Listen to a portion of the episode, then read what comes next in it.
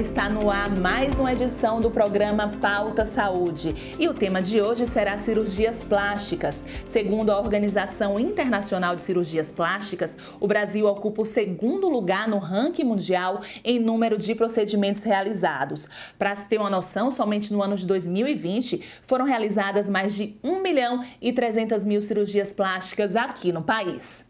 Sobre cirurgias plásticas, a gente vai conversar agora com o Dr. Matheus Lordelo. Doutor, muito obrigada por ter aceitado o nosso convite. Muito obrigado, Luiz. É um prazer estar aqui. Muito obrigado pelo convite. Doutor, para começar, me dê sua opinião, né? Ao que, que o senhor atribui o aumento no número de cirurgias plásticas que têm sido realizadas aqui no Brasil?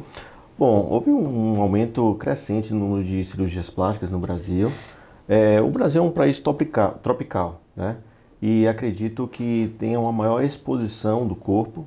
Então, consequentemente, as pessoas elas é, passam a se cuidar mais, ter maior é, vaidade, então elas passam a ter um maior cuidado com o bem-estar do corpo, né?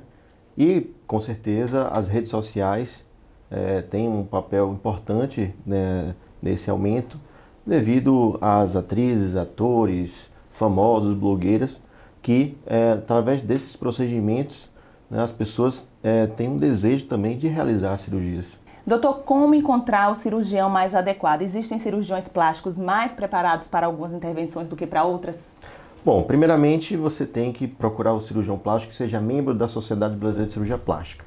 Você entra no site, é, o cirurgiaplástica.org.br, lá você vai encontrar o seu cirurgião que é membro da sociedade. Isso traz uma, uma segurança muito maior para o paciente. Tá? O segundo, tente é, ouvir é, de alguns amigos, familiares, amigas que já operaram com esse médico, com esse cirurgião, que tem, se tem bons resultados, onde ele opera, se é um membro especialista, tudo isso é importante. Tá? Ok. Existe, doutor, é, cirurgiões que são mais voltados para alguns procedimentos do que para outros, ou vocês estão habilitados para fazer qualquer tipo de cirurgia plástica? A cirurgia plástica tem um, um leque enorme de procedimentos. Operamos realmente da cabeça aos pés. Então, é, existem cirurgiões que são especialistas mais em face, são cirurgiões especialistas em transplante capilar, é, em mama, contorno corporal, ou seja, lipoaspiração, em abdominoplastia. Enfim, é questão mais de afinidade e também existe subespecialidades dentro da, cirurgia plástica. É a cirurgia crânio-maxilofacial, queimados, enfim, existem vários, várias outras especialidades dentro da plástica. Doutor, é, quais cuidados a gente deve ter antes de realizar a cirurgia? Bom, é muito importante você se alimentar bem, ter bons hábitos de vida, não fumar, isso é importantíssimo. O fumo ele aumenta muito a chance de complicações na cirurgia, tá? É, está adequada no, no seu peso, né? o peso tem que estar adequado à altura é, e ter bons hábitos de vida, tá? bons hábitos alimentares, praticar atividade física, principalmente. É importante também é, você ter uma boa rede de apoio antes de é, realizar a sua cirurgia. Então, pai, mãe, filha, filho, ter uma rede de suporte para que no pós-operatório corra tudo da melhor maneira possível. Tá? Então, basicamente, são esses os cuidados. Doutor, quais são os riscos que uma cirurgia plástica ela pode ter? Bom, os riscos existem, desde riscos menores a maiores com potencial de gravidade, mas é controlado. A gente tem o controle desses riscos, sabendo operar e indicar a cirurgia. Então, como eu falei, o paciente tem que estar bem de saúde, sem doenças descompensadas, então isso é muito importante. Ou se tiver alguma doença, tem que estar é, bem orientado com seu médico assistente. Ela não pode, não pode fumar, né? Então ela tá, tem que estar bem de saúde, no peso ideal para realizar sua cirurgia plástica. Tendo esses fatores né, controlados, os riscos são muito pequenos. Doutor, existe uma idade específica para a realização da cirurgia plástica? Não, não existe uma idade específica, né? O que existe é que a paciente tem que estar bem de saúde, sem doenças descompensadas. Você pode operar com uma idade mínima de 16, 17, 18 anos, quanto também paciente com de 80, 85, 90 anos também já está apto para fazer cirurgia plástica, desde que você tenha a doença, não tenha a doença é, descompensada ou, ou o paciente seja saudável. Tá, doutor, em relação à anestesia, qual o tipo de anestesia que é utilizada nestes procedimentos? Bom, é, varia de acordo com o procedimento, né, de acordo com a cirurgia e também da expertise do anestesista. Essa é uma decisão mais do anestesista do que do cirurgião. Habitualmente, é, eu tenho de rotina que a anestesia seja peridural, para a maioria das, das, cirurgias plásticas, né? lipoaspiração, contorno corporal, abdominoplastia, é, cirurgia das mamas, habitualmente é a peridural. Né? Mas, assim, tem cirurgias que é, conseguimos colocar com anestesia local, aliado a uma sedação, mas isso é de acordo a cargo do anestesista. E é possível realizar mais de uma cirurgia plástica ao mesmo tempo, doutor? Qual é esse limite? Com certeza. É possível sim, desde que o cirurgião julgue que todos esses procedimentos seja é, realizado dentro de um tempo limite de 6 horas de duração. Então, acima de 6 horas de duração de cirurgia, é comprovado através de inúmeros trabalhos que aumenta sim o nível de a chance de complicações na cirurgia. Então, é muito comum a gente indicar uma prótese de mama associada a uma lipoaspiração ou uma mamoplastia associada a uma lipoaspiração na lateral da mama, da axila, ou uma abdominoplastia associada, mas é sabendo que é, não devemos ultrapassar esse tempo limite para que não corra é, maior chance de complicação na cirurgia. Perfeito. Doutor, é uma coisa muito temida nas cirurgias plásticas, né? É, são as cicatrizes. Uhum. É, é, é, impossível realizar uma cirurgia plástica sem cicatriz. É, a gente já ouviu relatos assim de pacientes que fizeram, por exemplo, abdominoplastia e depois se surpreenderam com as cicatrizes. Precisa ter essa conversa com o médico, né? Com certeza, a conversa deve existir. Toda cirurgia leva um corte. Todo corte leva uma cicatriz. Não existe milagre. Na cirurgia plástica ainda não, não inventamos uma maneira de não, é, de não ter cicatriz. Mas aí vai uma conversa bem franca com a paciente, né? Ela precisa botar na balança o que é que é mais válido para ela. Então, é, muitas vezes elas chegam no consultório com receio realmente da cicatriz, por exemplo, uma, uma abdominoplastia com a cicatriz extensa, mas vamos explicar para ela que a cicatriz ela fica em locais é, escondidos, né? É, e também temos todo o cuidado com aquela cicatriz no pós-operatório. Usamos cremes, óleos, hidratantes, até mesmo tipos especiais de radioterapia, que é a beta-terapia, para tentar cuidar dessa, dessa cicatriz, que eventualmente pode ficar realmente uma cicatriz forte. Né? Doutor, em relação ao resultado, né, o que é que se pode esperar? É, muita gente tenta copiar traços corporais é, de celebridades, de outras pessoas. A cirurgia plástica, ela pode proporcionar isso? Com certeza, mas é muito importante que você não se compare com ninguém. Né? É, o resultado de uma amiga, de um amigo, é, de um familiar, pode não ser o seu resultado. Então, é importante que é, você não se compare e observe a sua anatomia, o seu corpo. Você tem que estar bem consigo mesmo e aceitar que o resultado vai ser personalizado para você e não comparado com outras pessoas. Doutor, muitas pessoas ainda consideram a realização da cirurgia plástica inacessível, né? A gente sabe que alguns procedimentos são mais caros que os outros, embora hoje já tenha uma facilidade, né? Como, por exemplo, com a realização de consórcios. Mas qual a sua opinião sobre isso? É porque realmente a equipe que participa é muito grande? Explica pra gente. Bom, Bom, o conceito de caro é muito relativo, né? Na verdade, o que eu trago é o seguinte: a gente tem que saber diferenciar preço de valor, né? O preço é o custo que você vai ter em um, determinado produto, né? O valor é a sua percepção sobre aquele determinado produto. Então, é o que você leva daquele produto, é, é a sua experiência daquele produto.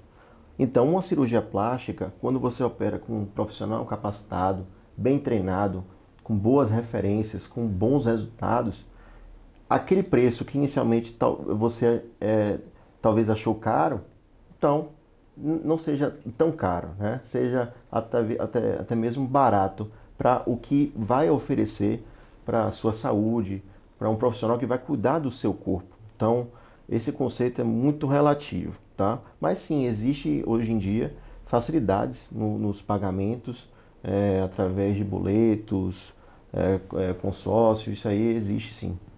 E existe alguma cirurgia plástica que o plano de saúde cobre, por exemplo, doutor? Bom, existe cirurgias plásticas, é, as reparadoras, que são cobertas pelo plano de saúde, mas as cirurgias estéticas não são, né? Basicamente, os convênios trabalham com a, a, a mesma tabela do SUS. Então, cirurgias reparadoras, como pós-bariátrico, né? Pacientes que emagreceram, tiveram um emagrecimento acentuado, tem uma flacidez acentuada, então o plano cobre a reparação desses pacientes, uh, abdômen avental, é, defeitos congênitos, defeitos adquiridos como queimaduras, traumas, é, defeitos é, grandes em alguma determinada área do corpo, isso aí o plano, o convênio cobre. Doutor, em relação ao pós-operatório, né? Como é que ele funciona? Em quanto tempo já é possível voltar a trabalhar, praticar atividades físicas? Depende do procedimento? Pronto, essa é uma das perguntas mais frequentes que eu tenho no consultório. Né? As pacientes elas têm essa, esse desejo de voltar às atividades o mais precoce possível, mas eu oriento que tenha calma, respeite o tempo de pós-operatório, que costuma ser em torno aí de 3 a 4 semanas, de maneira geral. Claro que depende do procedimento, mas em torno aí de, de 3 a 4 semanas a paciente começa a ter uma vida é, é, quase normal, tá? É para aquelas pacientes que é, tendem a ter um, um, uma, uma, atividade física mais intensa, como crossfit, remo, é, boxe, enfim, a gente libera uh, por mais tempo, aí, de 60 a 90 dias, mas depende muito de qual procedimento seja. É importante cumprir, né, doutor? É importante prazo. cumprir, porque isso vai ser determinante no seu resultado final. Doutor, qual mensagem o senhor deixa para alguém que esteja hoje querendo realizar uma cirurgia plástica? Bom, primeiramente você tem que desejar realizar a cirurgia plástica. Muitas vezes uma paciente ela vai fazer a cirurgia porque uma outra pessoa pediu, um familiar está pedindo. Não, ela tem que se sentir bem, tem que se sentir bem, tem que se sentir realizada e pronta para operar. Segundo, esteja em boas condições de saúde. Você tem que praticar atividade física, ter bons hábitos de vida, né? Você tem que comer bem. Então, tudo isso é importante para ela ter eh, as condições boas para operar. Perfeito. Doutor, quem quer conhecer um pouco mais do seu trabalho, ter acesso aos seus serviços, como é que faz para lhe contactar? É, estamos no Instagram, né, do Dr. Matheus Lordelo, Matheus com TH, e temos também nosso site, é o drmateuslordelo.com.br, e encontramos é, vários é, temas sobre cirurgia plástica, alguns resultados, enfim, bem bacana. Quem puder, siga lá, gente. Doutor, muito obrigada pela sua entrevista, foi muito esclarecedora. Tirei várias dúvidas pessoais, inclusive, viu? E eu acredito que também vai ser muito legal para quem vai acompanhar o nosso programa. Muito obrigado, Luiz. É um prazer estar aqui. Muito obrigado pelo convite. E estamos à disposição pode ficar com limitação de movimento, né? Porque se você faz uma cirurgia que retira tecido ou a cicatriz pode ficar aderida, você não, eu já peguei paciente que não conseguia levantar o braço há 90 dias.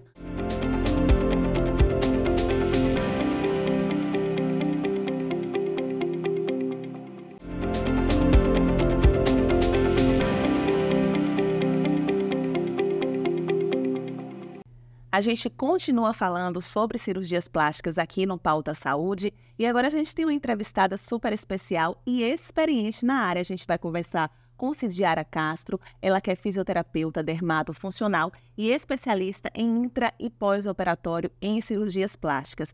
Cidiara, muito obrigada por ter aceitado o nosso convite e estar aqui no nosso programa e a gente tem muitas dúvidas para tirar com você. Primeiro, é, me explica qual a importância do fisioterapeuta no pré e no pós-operatório de uma cirurgia plástica.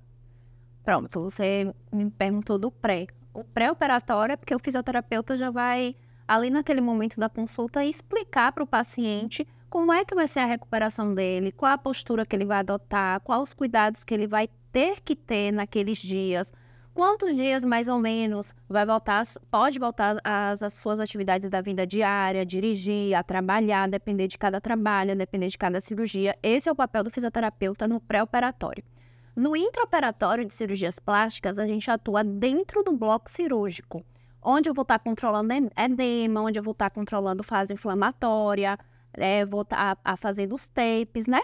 que não é só colar fita, tem todo um raciocínio clínico em cima daquele, daquela aplicação para melhorar a equimose, que são os roxinhos que a cirurgia deixa, dependendo da cirurgia. Então, o fisioterapeuta vai estar tá atuando ali fazendo compressões adequadas, utilizando a cinta adequada, fazendo fotobiomodulação. E na fisioterapia, a gente ainda pode contar com o recurso da câmara termográfica. É um aparelhinho que a gente utiliza num bloco cirúrgico ou na sala de recuperação, que a gente pode estar tá avaliando a oxigenação daquele tecido, a perfusão sanguínea, é, contribuindo assim com a recuperação do paciente. Às vezes é um paciente que é, a gente vê um grande risco ali de, de falta de oxigenação do tecido, que pode gerar uma necrose futura. E aí, dentro ali das condutas, a gente pode discutir com o médico e estar tá atuando de forma precoce para poder o paciente se recuperar o mais rápido possível.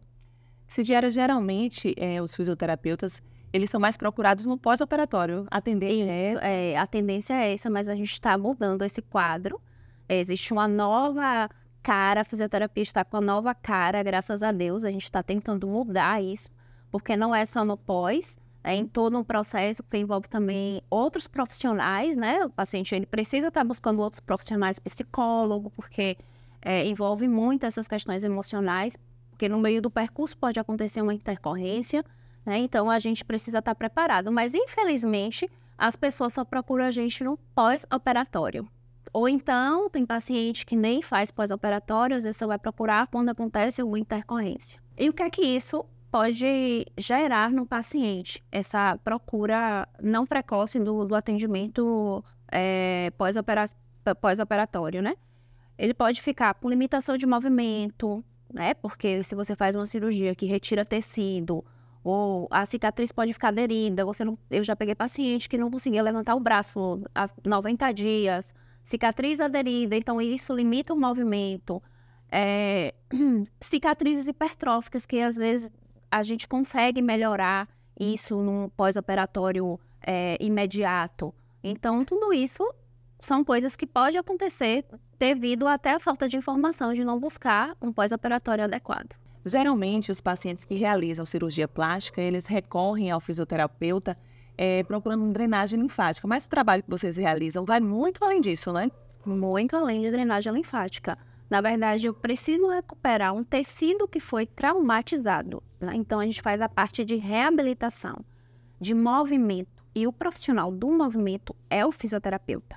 A gente vai avaliar o paciente, vai avaliar a evolução, o tipo de cirurgia, o tipo de técnica utilizada, a cicatrização daquele paciente para conduzir a movimentos de forma correta. Então, não é só a drenagem. A drenagem é uma consequência. Pode ou não precisar de drenagem. Isso quem vai definir as condutas é o fisioterapeuta responsável pelo pós-operatório daquele paciente.